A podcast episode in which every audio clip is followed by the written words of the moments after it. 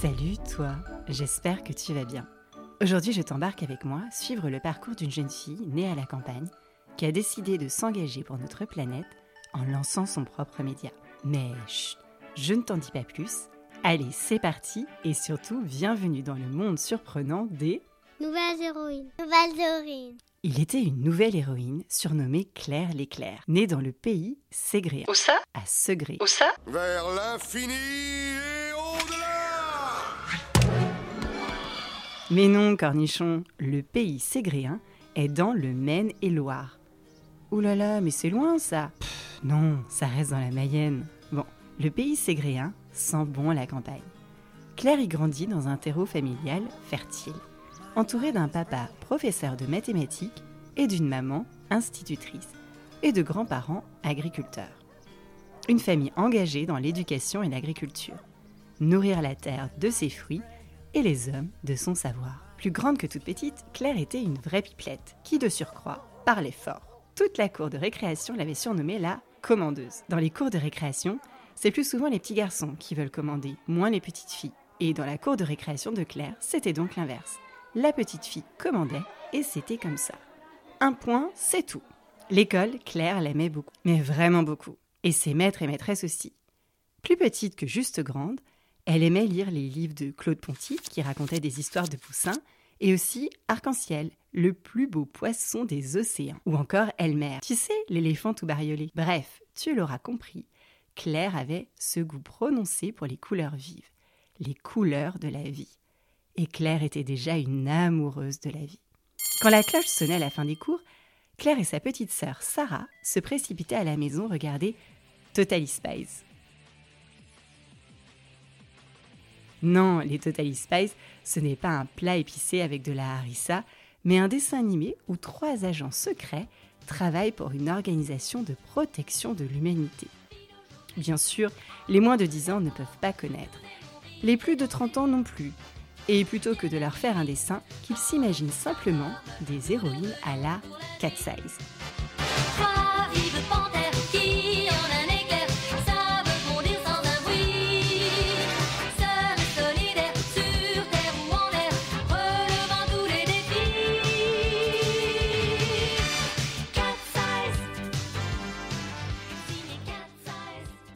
Plus grande que petite et toujours meneuse, quand elle n'était pas à l'école ou devant son écran de télévision, Claire faisait du handball avec le club de son quartier. Le handball, c'est du football qu'on a droit de jouer avec les mains. Et quand elle n'était pas sur le terrain de handball, Claire cultivait son goût pour l'humain.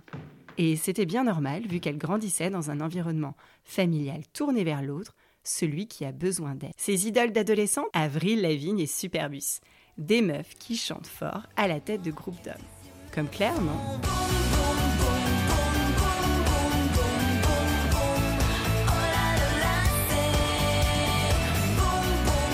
Le lycée précisa la destinée de Claire. Elle intégra ainsi un jour le programme des cordées de la réussite. La cordée, c'est un terme d'alpinisme pour désigner la corde qui relie entre eux tous les membres d'un groupe qui s'apprête à faire une ascension. Encordée dans ce programme, Claire gravit les marches jusqu'à Paris, la capitale, et y découvrit une institution qui forme les futurs dirigeants de notre pays. Enfin, dans les grandes lignes. Elle pénétra les murs de Sciences Po Paris, rue Saint-Guillaume, Patel, du côté gauche de la Seine. Stop, maître Capello des études après le bac pas de légumes. Qu'est-ce que Sciences Po? Au temps de François Mitterrand, élève de cette institution et ancien président de la République française, Sciences Po n'avait pas ce nom mais plutôt École libre des sciences politiques. C'est un peu long, non? Bon, Sciences Po est une école par deux fois créée après les défaites de la France dans des guerres contre les Allemands. En 1872 d'abord, après la défaite de France, dans la guerre franco-allemande de 1870, et ensuite au lendemain de la Seconde Guerre mondiale. À croire qu'il faut attendre de belles baffes pour prendre conscience qu'il faut former des étudiants à l'art de la politique. Et l'école se doit de former des élites. En 1945, l'école prend le nom d'Institut d'études politiques. Mais tout le monde refait toujours ses popotes, et l'école est connue sous le nom de Sciences Po.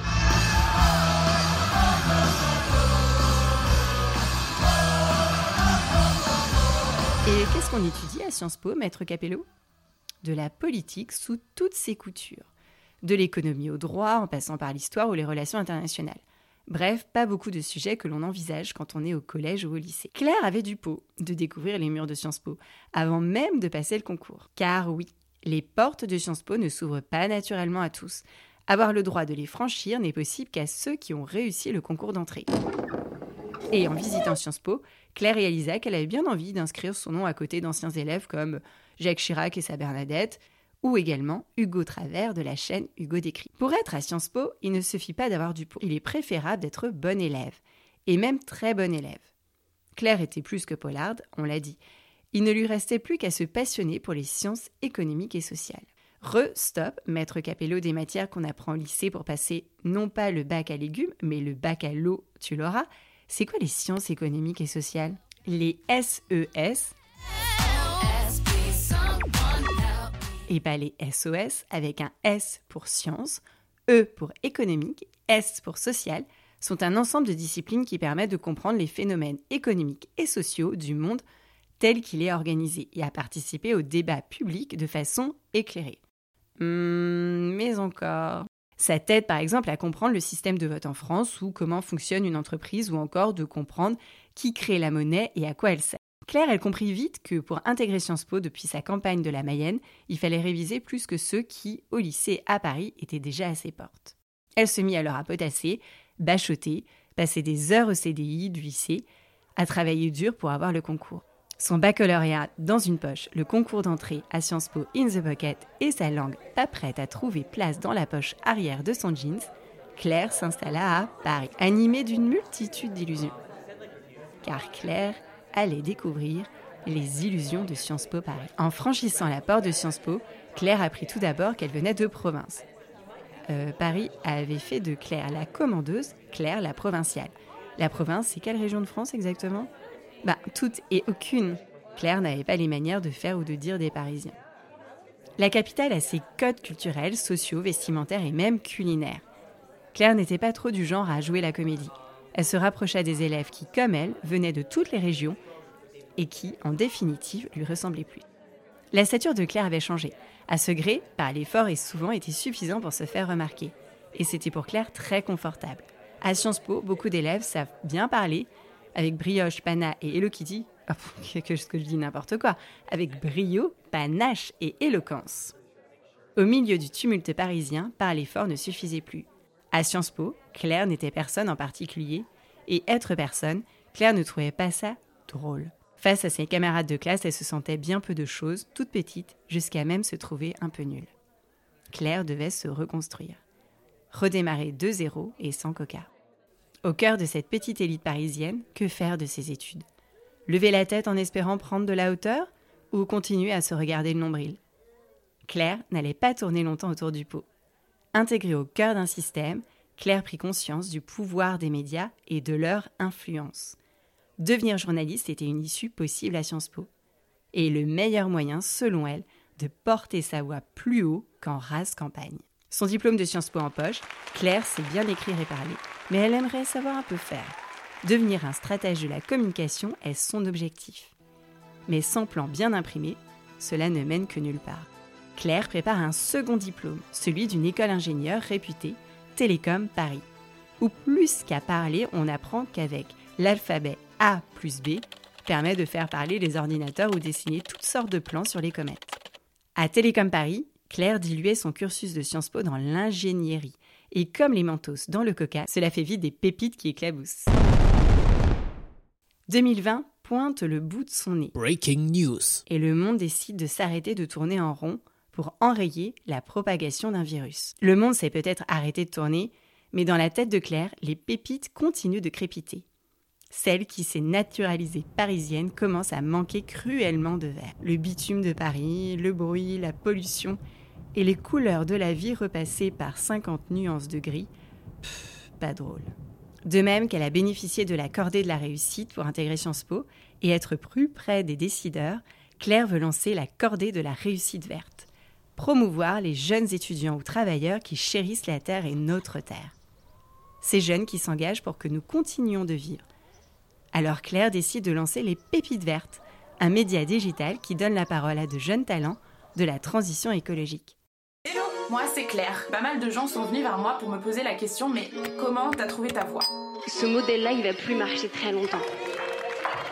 On est conscient qu'on a 10 ans pour changer le monde, ça veut dire qu'on a le choix, qu'on a une responsabilité, qu'on a du pouvoir.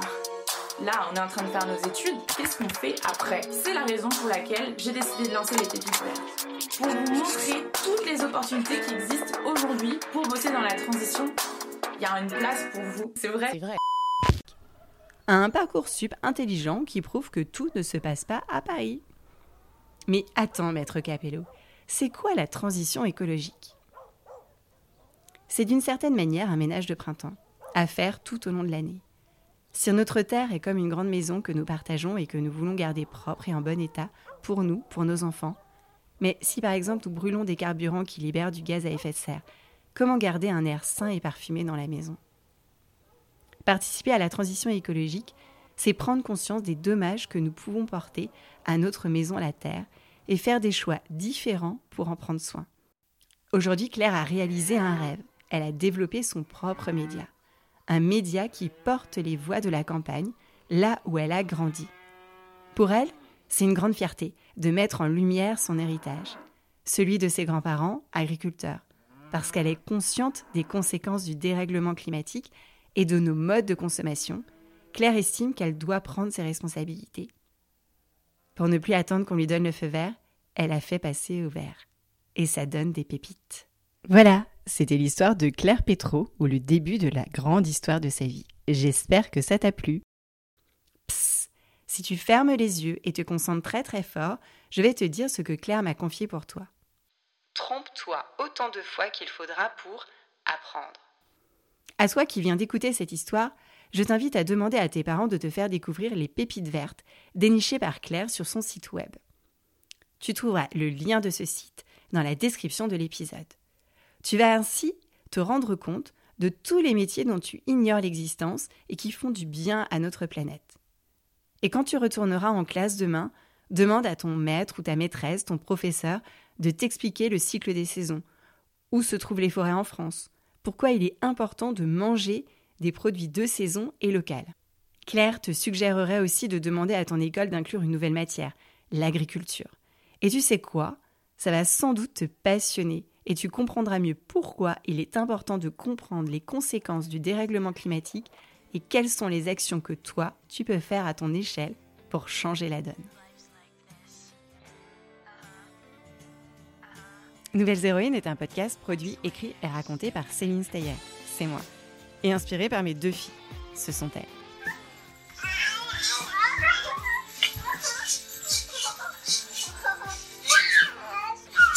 N'oublie pas de demander à tes parents d'écrire un petit message sur Apple Podcast si l'épisode t'a plu ou m'écrire sur Instagram. Je lis et réponds à tous les messages.